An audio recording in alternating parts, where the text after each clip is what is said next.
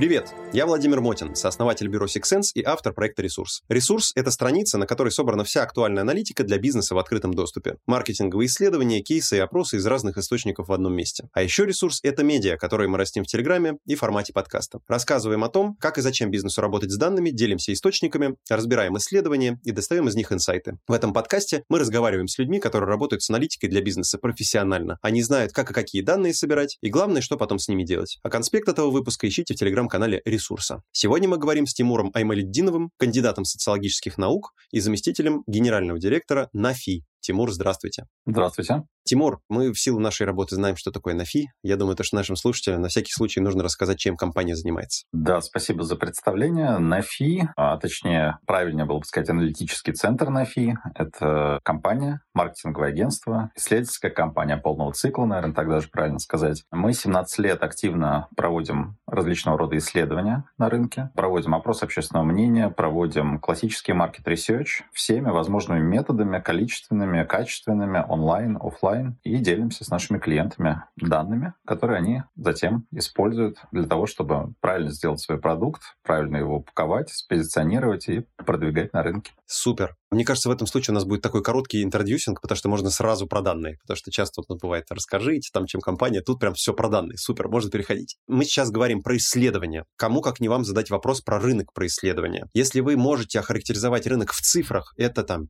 деньги, там, категории компаний, какую-то цифру, которая характеризует емкость, было бы здорово. Да, могу рассказать. Нафи, как еще десяток с лишним компаний, входит в так называемую профессиональную ассоциацию, которая называется IROM. И ежегодно эта профессиональная ассоциация собирает со всех крупных исследователей данные в оборотах и по определенной методике считает объем рынка исследований в России. О, здорово. Я не знал, что у нас есть такая организация, любопытно. Да, раньше это происходило довольно таким классическим, но вполне себе правдивым способом. Все собирались физически в одном месте, ну и условно в одну шапку складывали кусочки, значит, бумажки, где писали свой оборот. Анонимно. За последний год, разумеется. Вот потом, значит, все это перемешивалось, вываливалось на стол и с помощью калькулятора суммировалось. Но плюс еще прибавлялась определенная дельта, которая, понятно, да, образовалась за счет тех, кто в Айром не участвует. Вот сейчас, разумеется, все проходит проходит онлайн, тоже анонимно, по крайней мере, в это все верят. И данные есть. Единственное, здесь нужно сразу сказать, что, а, рынок исследований, он не очень четко определяем, потому что есть, скажем, IT-компании, которые вроде как относятся, их объем рынка в большей степени относится к IT-рынку, но тем не менее они, например, предоставляют какой-то IT-сервис для исследователей, ну и так далее. То есть там есть то же самое с рекламой, есть то же самое с пиар, есть то же самое с политикой и прочее, прочие, прочие вещи, которые являются смежными областями. Политика имеете в виду социологические опросы? Нет, нет, э, не опрос общественного мнения, а когда речь идет про политтехнологии, там, такого рода а традиционные электоральные исследования, они, конечно, входят в общий research, в этот рынок. Но тем не менее, вот если исходить из того, что ОИРОМ понимает под объемом рынка, то по разным оценкам, там, да, с учетом различных погрешностей, сейчас исходит из того, что рынок порядка 25 миллиардов составляет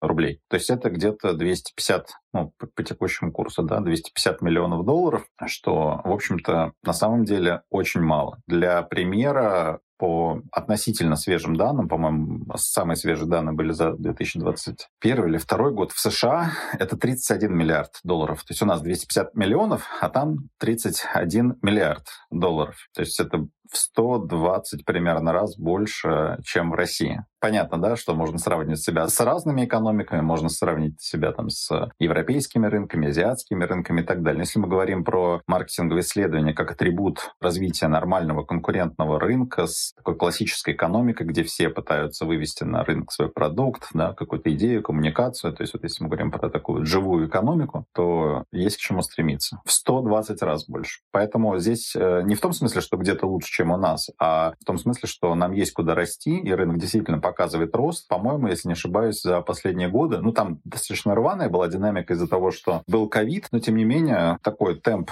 прироста, наверное, классический для маркетинговой индустрии, для индустрии маркетинговых исследований где-то порядка 7% в год идет такого плана рост, хотя, конечно, был ну, за счет вот этого ковидного года рост почти, там, по-моему, с 21 на 22 почти 15 или 20% сильно рынок рванул. Угу. А вы сказали про рекламные исследования, то, что они туда не входят, ну, в смысле рекламные, диджитальные, да, какие-то такие. А консалтинг входит в этот мониторинг или нет? Да, конечно. Нет, не рекламные исследования не входят, они, естественно, входят. Другое дело, что, например, есть рекламные агентства, которые делают какой-то креатив и им нужно что-то там протестировать, что-то сделать. Они сами это делают, нигде ничего не заказывают, и вроде как это включается в контракты рекламщиков, но хотя вроде как это и не их основная деятельность. И на рынок исследований это, скажем так, прямо не попадает этот бюджет. Вот об этом идет речь. Хотя, разумеется, в исследовательской индустрии рекламщики очень часто обращаются к исследователям для того, чтобы, а, разработать какой-то концепт, б, его протестировать, и, с, потом замерить эффективность рекламной кампании, как было до, после и так далее. То есть это, конечно, включается. То есть, получается, много чего туда входит. Крайний вопрос именно про емкость. Правильно ли я понимаю то, что вот рост в 7%, 15% после ковида, это в рублях? Да-да, конечно, в рублевом исчислении. Тимур, скажите, пожалуйста, как вы думаете, этот рост, он плюс-минус, исходя из этого процента, он равен инфляции? То есть, по сути, рост рынка, он не происходит, он находится на каком-то регулярном значении, да, и масштабируется в соответствии с обесцениванием валюты. Как вы думаете, чего не хватает для роста более быстрыми темпами? То есть, могут быть это технологии, может быть это там зрелости рынка. То есть, что должно произойти для того, чтобы рост был быстрее? На мой взгляд, то, что кардинально отличает не с точки зрения цифр по рынку, а с точки зрения вообще самого факта существования и развития рынка исследований вот в России и в США, это то, что мы называем культурой исследования. То, что очень сильно мешает России развивать этот рынок, и увеличивать темпы развития, это та самая не совсем высоко развитая исследовательская культура. Это значит, что компании, которые в частности сейчас активно пытаются заместить на полках ушедшие бренды, они идут по принципу авось, когда действует такой принцип, что как начальник скажет, так и должно быть. А начальник скажет очень субъективно, исходя из того, как он этот рынок видит, как следует сделать упаковку, как надо сделать рекламу, как сделать там пятое-десятое. И получается, что исследования в таких случаях не заказывают и даже не думают о том, что их можно заказать. И нужно, главное. И не нужно, и что это пустая трата времени, денег и так далее. Все знают, как правильно. А на самом деле потом оказывается, что средний срок жизни там, любого бизнеса в России довольно-таки короткий, потому что каждое второе начинание у нас, ну, авось оно как? Оно либо сработает, либо нет. 50 на 50. Мы видим, потому как проводятся исследования в разных странах, в развитых экономиках, на очень конкурентных рынках, там любой даже стартап заказывает исследования, потому что инвестиции, которые связаны с выводом продукта на рынок, с разработкой упаковки, дизайна, они, разумеется, многократно превышают, и цена риска очень высокая. И любой человек, который получает экономическое образование, который потом приходит в топ-менеджмент любой компании, ему со студенческой скамьи рассказывают о том, как проводить исследования, для чего это нужно, что без этого невозможен вывод ни одного продукта на рынок, что невозможно конкурировать, не проводя исследования и так далее. Поэтому я бы сказал, что вот этот темп роста, он очень сильно связан с э, вот такой вот... Понятно, что там есть э, очень много макроэкономических факторов, ограничений и так далее, и так далее, но очень сильно связан рост рынка с той самой исследовательской культурой. Там, где она есть, там, конечно, рынок развивается быстрее. Там, где она только формируется, как в случае с нашей страной, там несколько медленнее. Вот. Поэтому даже исторически можно проследить, вот когда мы начинали свою работу, это было больше чем 17 лет назад, мы видели, как основной портфель заказов формировали иностранные бренды, которые приходили в Россию и выводили здесь свои продукты. Все, даже если вы сейчас зайдете на сайты ресерчерских компаний, все ресерчерские компании, они, ну, условно, появлялись одновременно с выходом этих самых брендов крупных и на российский рынок иностранных, потому что они приходили, им надо было исследовать российский рынок, российского потребителя, там, как с отечественными нашими российскими или там тогда еще советскими устоявшимися категориями работать и так далее. Они задавали, скажем так, тон вот этих исследований. Потом постепенно крупные российские компании, особенно там банки, ну вот финансовая индустрия, IT-индустрия стали активно заказывать исследования, перенимая этот опыт, понимая, в чем заключается преимущество знания перед авось. И сейчас мы видим, что да, постепенно планка снижается. Сейчас уже средние предприятия такие наверное, еще не малый бизнес, но в основном, да, там средний бизнес, региональный бизнес активно начинает заказывать исследования и тоже проникаются этим и понимать, что сначала нужно сделать архитектурный проект, а потом строить дом. а не класть кирпич на кирпич и думать, что что-то получится. Супер. Вот как раз давайте про изменения поговорим. Как за последние, ну, я предполагаю, в нашей ситуации надо спрашивать за последние 3-4 года, да, с 20-го, там, с 19-го. Как поменялась суть запросов? В доковидный период, пожалуй, очень актуальным запросом был запрос на исследование качества. Качество продуктов, услуг, качество предоставления качество этих услуг, качество продаж и так далее, так далее. Было огромное количество даже агентств небольших, которые специализировались на так называемом мистере шопинге, и все пытались проверять себя, конкурентов, чтобы понимать, насколько вот качественно оказывается или услуга, или продается какой-то продукт. Потом все, что, скажем так, касалось онлайн взаимодействия, взаимодействия через различные цифровые устройства, там мобильные приложения, банки и так далее, ушло в UX Research. Вот. Все, что касается физической продажи услуг или продуктов, все это осталось на уровне Mystery Shopping. Но я думаю, что это, наверное, связано с тем, что гигиенический такой минимум в плане качества предоставления товаров, продажи товаров и услуг, обслуживания и так далее, он на сегодняшний день всеми соблюдается. Если помните, да, вот после, в постсоветский период мы даже сами рефлексировали над тем, ах, какой плохой, значит, у нас сервис, насколько плохо мы обслуживаем клиентов, насколько у нас не развита эта система обслуживания. И мы пытались переучивать различных консультантов, продавцов, чтобы они улыбались, всячески следили за тем, чтобы ну, там входная группа была чистая и так далее. И так далее. Вот сейчас э, все поняли, как это должно быть планку держит. И в целом, наверное, вот этот пик спроса на этот вид исследований, он сейчас прошел, и сейчас э, тенденция такая не спадающая. Потом активно стало развиваться, особенно в ковидные, кстати говоря, в ковидные годы, стала развиваться индустрия DIY research, все об этом писали. Значит, проводи... Do it yourself имеется в виду. Да, да, да. Проводи исследования сам. Вот тебе значит, бесплатные инструменты, конструируй анкету, создавай опросы, проводи.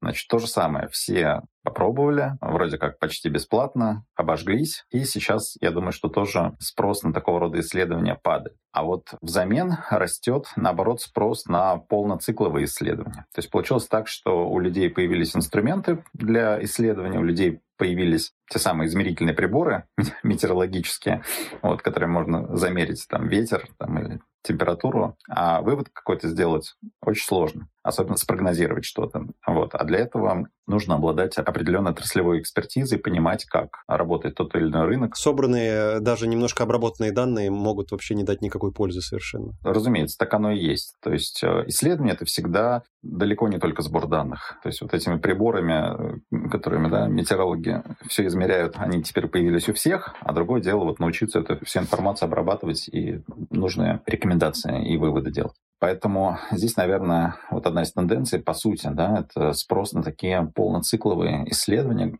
начиная от разработки исследовательской концепции, когда вместе с э, клиентом ты разрабатываешь вообще, прорабатываешь гипотезы, программу исследований и так далее. Потом заканчивается это все совместным, то, что мы называем активационным мероприятием, когда мы вместе с клиентом думаем над тем, как интерпретировать какие данные, как можно применить в практике, в бизнесе. Вот. Это всегда такой творческий процесс совместной работы. Вот на это, конечно, спрос в последнее время вырос. Ну и, разумеется, цифровизация не обошла рынок исследований стороной, и очень большой спрос в последнее время на онлайн-исследования. Поподробнее, наверное, попозже об этом рассказать. Здесь связано с тем, что, в принципе, социальная коммуникация в онлайне, она стала более привычной для людей. Теперь там не экзотичные социальные группы в интернете сидят, какие-то гики, молодежь, а, значит, городское население, образованное. А сейчас там все, особенно после ковида. И эксперименты показывают, что данные очень хорошо бьются, онлайн и офлайн исследования, если первое сделать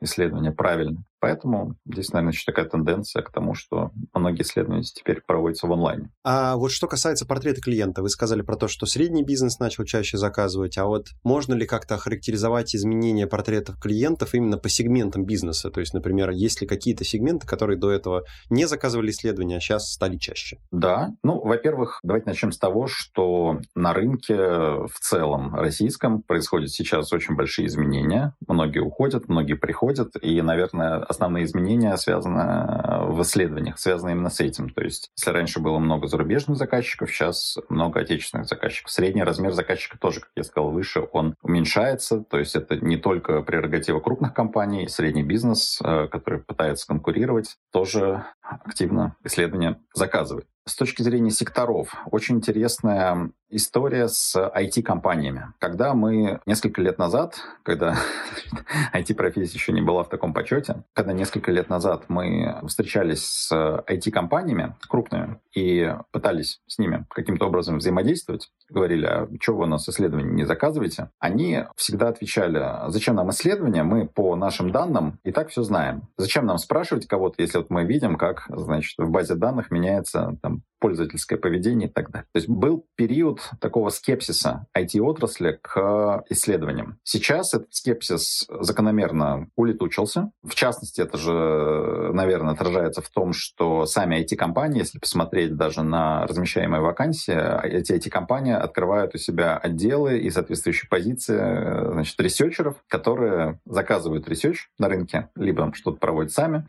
но они условно пришли к тому, что далеко не все можно получить из тех самых баз данных клиентских. То есть мало того, чтобы понять, что один человек делает так, вопрос, почему он так делает, как он отреагирует на что-то. Ну, то есть э, круг исследовательских вопросов более глубоких, он остался, он актуализировался. Рынок IT тоже очень сильно сейчас меняется, да, там тоже происходит свои трансформации. Поэтому, наверное, заказчик с точки зрения секторов, да, это IT, сейчас. Да, как я сказал выше, это розница. То есть если говорить про обычные FMCG, продукты, услуги и так далее, то есть э, сейчас очень много компаний региональных, сильных, очень представительных, очень интересных с точки зрения продукта, стратегии продвижения этих продуктов выходит. Там все. Это и косметика, это и бытовая химия, это и продукты питания, это, да, там вот все эти там курицы, яйца и все остальное. То есть, а, но практически во всех нишах есть свои игроки, которые э, пытаются сейчас выходить за исследования. Окей. У вас на сайте лежат открытые, так скажем, результаты исследований, которые изложены в кратком виде. Я отдельно отмечу то, что все они лежат у нас на нашем ресурсе. Обязательно, слушатели наши дорогие, приходите туда. Я вот прочитаю последние, например, те, которые у вас опубликованы. Ко дню учителя школьные педагоги стали чаще пользоваться социальными сетями и мессенджерами. Топ-5 жилищных проблем российских подростков. Мошенники стали чаще атаковать россиян. Спецпроект профессиональное выгорание россиян. Симптомы, причины, мер профилактики. Вот мне интересно спросить, эти исследования — это инициатива, которая исходит из вас, из вашей компании, точнее, из вас. А, либо это, как это сказать, такая маркетинговая форма, в которой вы делаете для клиента крупные исследования, и крупное исследование получает заказчик, а краткую какую-то версию вы публикуете для того, чтобы поделиться как раз с вашей аудиторией. Вопрос понял. Скорее первое. Значит, много лет назад, когда мы только начинали бизнес, мы для себя приняли такую стратегию, что информация, которую мы получаем с помощью исследований, она должна быть максимально доступна всем. Публичной. Угу. Да, она должна быть публичной. То есть мы должны не только проводить заказные исследования, разумеется, данные этих исследований абсолютно закрыты, конфиденциальны, и заказные исследования доступны только тем, кто их заказывает. Но все остальное, все, что мы делаем сами, мы должны совершенно бесплатно, безвозмездно размещать на нашем сайте. Мы никогда не продавали отчеты на каких-то магазинах отчетов, готовые какие-то исследования и так далее. То есть, э, ну, кстати говоря, очень часто к нам обращаются, а нет ли у вас готового исследования на тему X? Вот, разумеется, нет. То есть все, что у нас есть, мы все публикуем стараемся делать интересные материалы, которые, опять же, мы рассылаем среди своих клиентов, среди более широкой аудитории и пытаемся этой информацией делиться. Тут, я бы сказал, есть очень другой важный момент. Такого рода исследования позволяют, на самом деле, нам углублять экспертизу в той или иной сфере. Вот вы, когда стали перечислять наши открытые исследования, наверное, ну, и слушатель, и вы сами обратили внимание, что они достаточно разноплановые. Да, не только маркетинговые. Да, на самом деле в нашей компании есть такое подразделение отраслевое на сферы исследовательские. То есть у нас есть отдельное направление, которое изучает э, цифровизацию, есть отдельное направление, там, которое специализируется на FMCG-исследованиях, есть отдельное направление по рынку труда и так далее, и так далее. Так вот, каждое направление нарабатывает экспертизу в своей сфере. В частности, например, одно из направлений, которое занимается IT-исследованиями и цифровизацией, их интересует вопрос цифровой грамотности. Да? Это измерение цифровой грамотности крупных корпораций, да, когда речь идет про большое количество сотрудников, в разных регионах, надо понимать, чему их обучать, и там HR, какого рода исследования заказывают, оценку, диагностику, обучение персонала и так далее. И в частности, это касается образовательного сектора, и в частности, это касается педагогов. Отсюда, например, вот приведенный вами пример по цифровой грамотности педагогов. Это не просто так исследуется, это исследуется в рамках вот общего исследовательского направления, которое занимается IT-рынком. Там есть масса других исследований по другим аспектам, не обязательно связанных с цифровой грамотностью. Они же, например, сейчас активно развивают тему киберспорта, исследований вообще гейминговой индустрии и так далее. Поэтому здесь по каждому направлению мы делаем исследования, часть которых, разумеется, открыты. Этими инициативными исследованиями мы делимся в нашем телеграм-канале, у нас на сайте, на вашем портале. А, кстати говоря, то, что вы назвали, это так называемые пресс-выпуски, это такие маленькие аналитические справки, которые касаются вот очень таких нишевых тем, отдельных аспектов того или иного там, рынка или той или иной сферы. Но у нас есть на сайте также раздел э, спецпроекты. Это раздел, на котором мы публикуем уже ну, такие прям серьезные аналитические отчеты, совершенно бесплатных, можно скачивать, с ними знакомиться. Вот недавно у нас был отчет про потребительское поведение при покупке продуктов питания. Традиционно каждый год мы публикуем большое исследование по NPS, по лояльности на банковском рынке. Вот сейчас по рынку недвижимости, то, что вы зачитали, тоже выходили материалы. То есть там по всем основным сферам, в которых мы работаем, проводим исследования, мы размещаем открытые данные. Кстати говоря, для многих рынков это не характерно, в том числе для очень больших рынков. То есть далеко не в каждой стране есть компания, которая а, публикует а, открытые данные. То есть некоторые говорят, что, пожалуйста, за данные надо платить, покупайте либо готовый отчет, либо заказывайте исследования. Вот мы в этом смысле являемся одной из немногих компаний, которые ну, на российском рынке открыто публикуют, регулярно публикуют данные различных исследований. В некоторых странах такие компании отсутствуют. Да, мы это подтверждаем. В силу нашего опыта мы понимаем то, что, например, в... мы сталкивались с тем, что, например, в Германии, в Израиле, в Индии очень часто сложно найти какие-то данные, которые на российском рынке очень часто можно встретить в открытом доступе, да, в том числе и вашего производства. Поэтому э, иногда есть э, такое категория исследования, которая называется Desk Research. Это тогда, когда вы делаете открытые исследования на основе тех данных, которые уже в открытом доступе есть. Просто собираете, так скажем, такую мозаику. И э, Desk Research как раз за рубежом зачастую не получается сделать без каких-то дополнительных глубинных исследований, через интервью, через запрос каких-то платных данных и так далее. Поэтому, да, это действительно так. Тимур, скажите, пожалуйста, понятное дело, что вы читаете собственные медиа. Расскажите, пожалуйста, есть ли какие-то еще медиа, которые именно в сфере данных, исследований, аналитики вы читаете? Я отдельно нашим э, слушателям отмечу, что мы к выходу подкаста, если там Тимур назовет какие-то, которые, которые еще не присутствуют на ресурсе, мы обязательно их, естественно, туда выложим. Очень интересный вопрос. На самом деле, я очень люблю читать, в принципе, средства массовой информации абсолютно разного плана, начиная там от тир-1 э, и заканчивая шоу узкоспециализированными, профессиональными. Поэтому я пытаюсь э, находить всегда статьи и заметки вообще в СМИ, в любой газете, по телевизору, на радио. Я всегда на это обращаю внимание. Из каких-то профессиональных источников, пожалуй, из того, что первым приходит в голову, мне лично очень нравится э, рассылка, которая делается проектом РИН, это Российская исследовательская неделя. Эта рассылка называется Russian Research Weekly. Да, это email рассылка но у нее есть один очень очень большой плюс. Он заключается в том, что там, как правильно сказать, ротируемая редакция. То есть э, это значит, что из э, большого количества специалистов в сообществе исследовательском выбирается редколлегия, которая на э, еженедельной основе отбирает материалы, самые интересные, которые касаются исследований, исследовательского инструментария, методологии, каких-то техник, методик, э, любые интересные социологические исследования, и по разделам их структурируют. Вот. Потом, значит, э, совместно определяют топ то есть что ну, совместно голосуют по новостям, и то, что самое интересное, единогласно утверждается, уходит в рассылку. Как результат, каждый раз вот открываешь почту, видишь эту рассылку, можно почитать подборку очень интересных новостей, как российских, так и зарубежных, посмотреть, почитать про интересные исследования, посмотреть данные. Пожалуй, вот из э, всех рассылок, ну, наверное, это самое интересное, то, что вот в почту условно говоря, приходит из таких подписок. Но сейчас модно Телеграм читать. Тут, пожалуй, тоже есть два таких индустриальных, очень интересных канала, которые постоянно публикуют много разных цифр. Там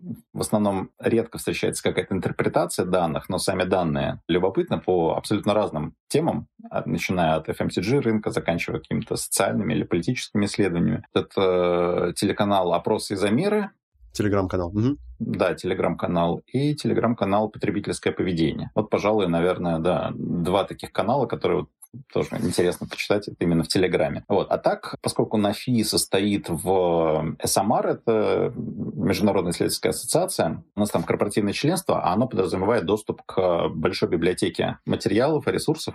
А эта библиотека называется СМР. И в этой библиотеке постоянно обновляются различные методические материалы, различные, там появляются публикации, статьи, новости и так далее. Если хочется почитать что-то более глубокое по исследованиям, то мы, конечно, с коллегами всегда обращаемся туда. Поэтому вот, наверное, из такого топа материалов вот эти ресурсы.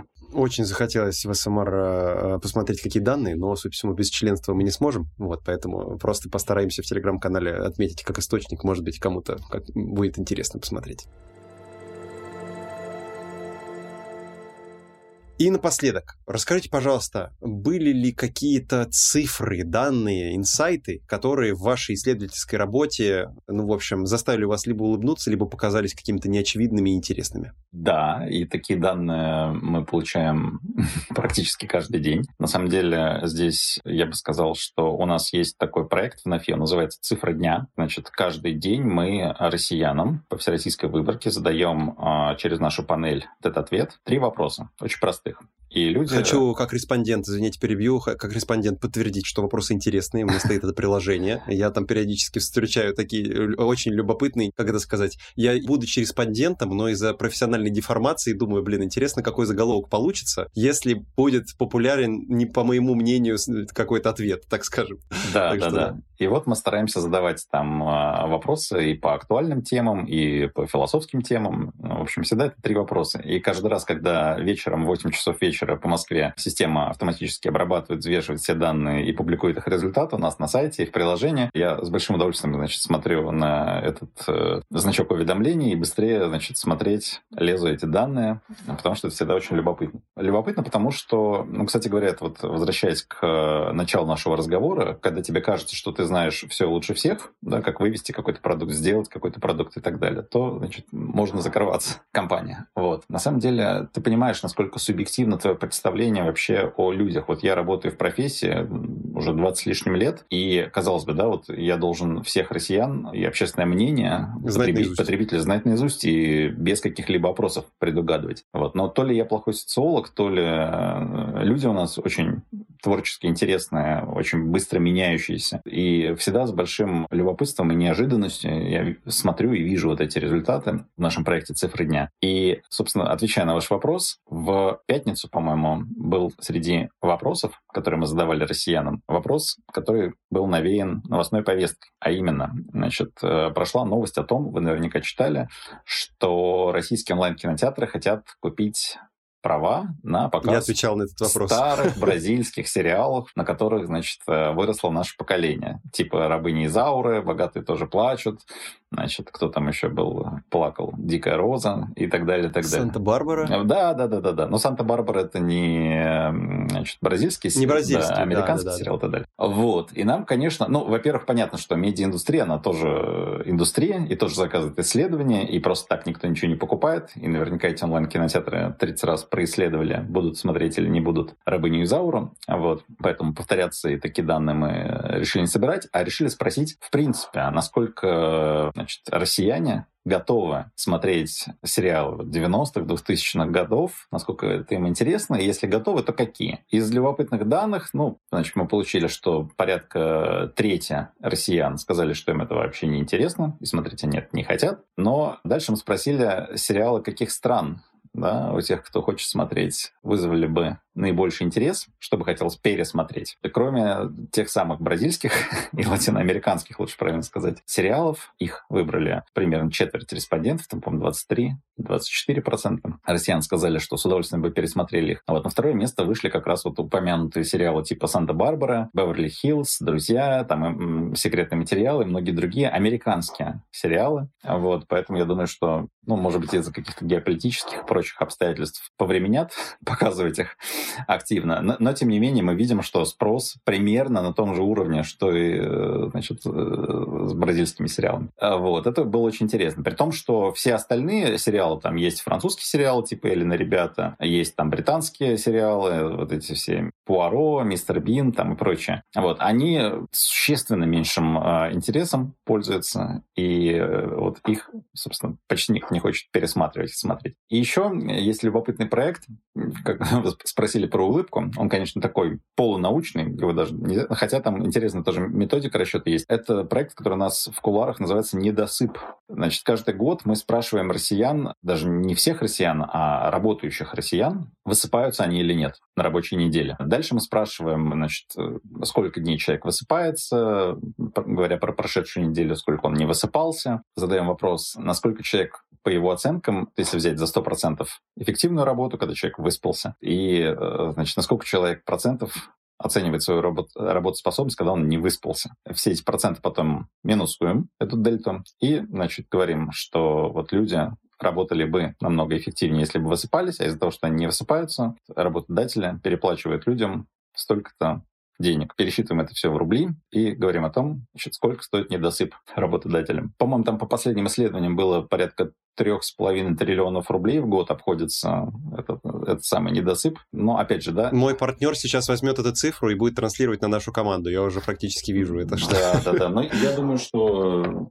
ну, вообще сама эта идея такого исследования к нам пришла от журналистов. А, вот такой интересный источник креатива. Вот, потом это все посчитали. Где и как это можно использовать? Ну, во-первых, наверное, да, это то, над чем стоит задумываться HR, когда планируется график работы, а, режим работы, то есть гибкий он или не гибкий, во сколько начало рабочего дня и так далее. Вот, к примеру, в НАФИ мы всегда так было. Я не думаю, что мы этими цифрами руководствовались, но мы а, при трудоустройстве всегда предлагаем человеку выбрать для себя подходящий график работы. У нас некоторые работают с 7 утра, кто-то там, да, любит пораньше просыпаться, некоторые работают с 11 утра, кто-то любит там попозже начинать, попозже заканчивать. Поэтому вот как один из таких HR-инструментов вполне себе можно использовать. Вот. Ну вот из таких а, интересных цифр, пожалуй, я бы такие два примера привел. Супер, здорово, спасибо большое, да, мне кажется, это тот случай, когда как раз э, из аналитики нет вывода, а что с ней делать. Тут сразу понятно, какие действия могут после этого последовать. Хорошо, Тимур, спасибо большое, что рассказали. Мне очень интересно было и про рынок, на самом деле, про емкость послушать, потому что я не думал, то, что они есть какие-то цифры, и самое главное, что я услышал как минимум три новых источника, которые мы положим на ресурс перед тем, как мы выложим подкаст. Э, нашим слушателям хочу сказать спасибо за то, что они слушали этот подкаст.